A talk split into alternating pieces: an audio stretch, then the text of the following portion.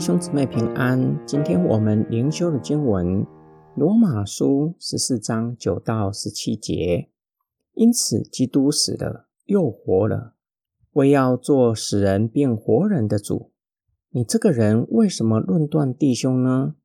又为什么轻看弟兄呢？因我们都要站在神的台前。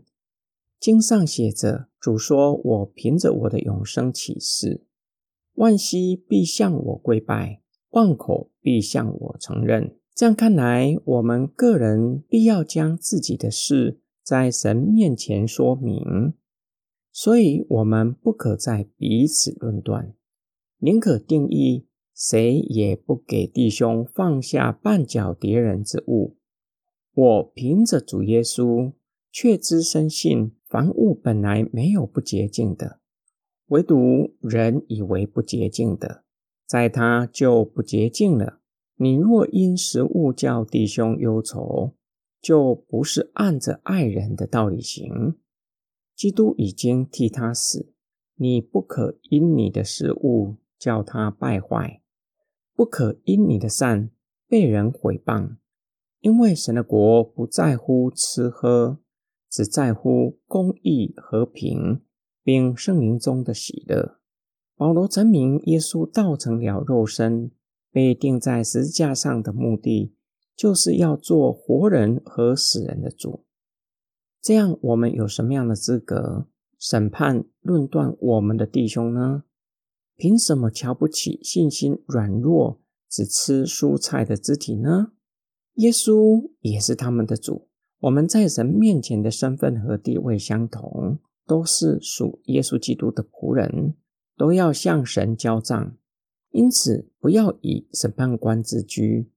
软弱之体将来交账的对象是上帝，不是我们。保罗劝勉我们：过去或许曾经轻看他人，现在不要再轻看，不要再任意的批评别人。然而，不轻看，不批评。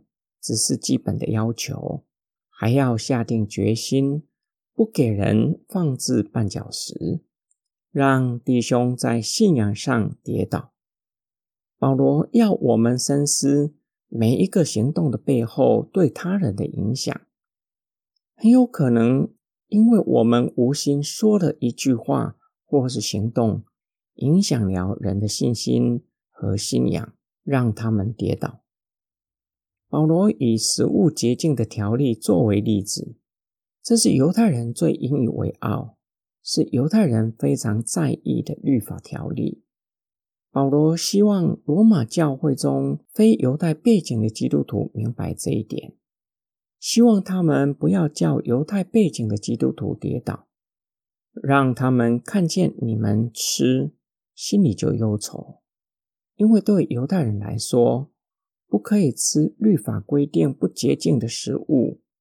当他们看到其他基督徒都吃了，会感到极大的压力。假如他们心里认定那是不洁净的食物，不可吃，却在压力底下吃了，就犯了罪。这样就不是按着爱弟兄的心行事。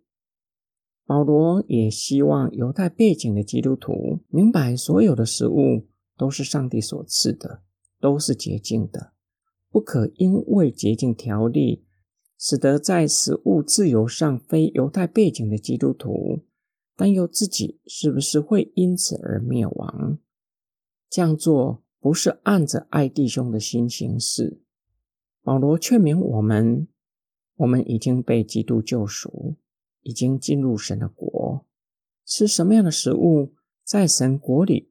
不是最重要的，重要的是活出因信称义，以及与神和好、与人和好，在圣灵中的喜乐。今天我们的默想跟祷告，在什么情况底下稍不留心，有可能让人在信仰上跌倒呢？保罗所处的时代和环境，饮食洁净条例是相当重要的议题。直到如今，在犹太人的中间依然如此。我们不要因为晓得自己已经在基督里有真正的自由，就不顾及他人的感受。我们需要留意，不要在一些无关紧要的事情让其他人忧愁，陷入做与不做两难的抉择，或是信仰跌倒。例如，有一些的基督徒认为《使徒行传》明确的提到不可吃带血的食物，因此他们不吃猪血糕。我们认为吃也无妨的人，不要因为自己的自由，让主张不吃的人陷入两难，或是为此而争辩。我们若是让人陷入两难，或是陷入不停的争辩，就显出我们不是按着爱心行事。我们一起来祷告：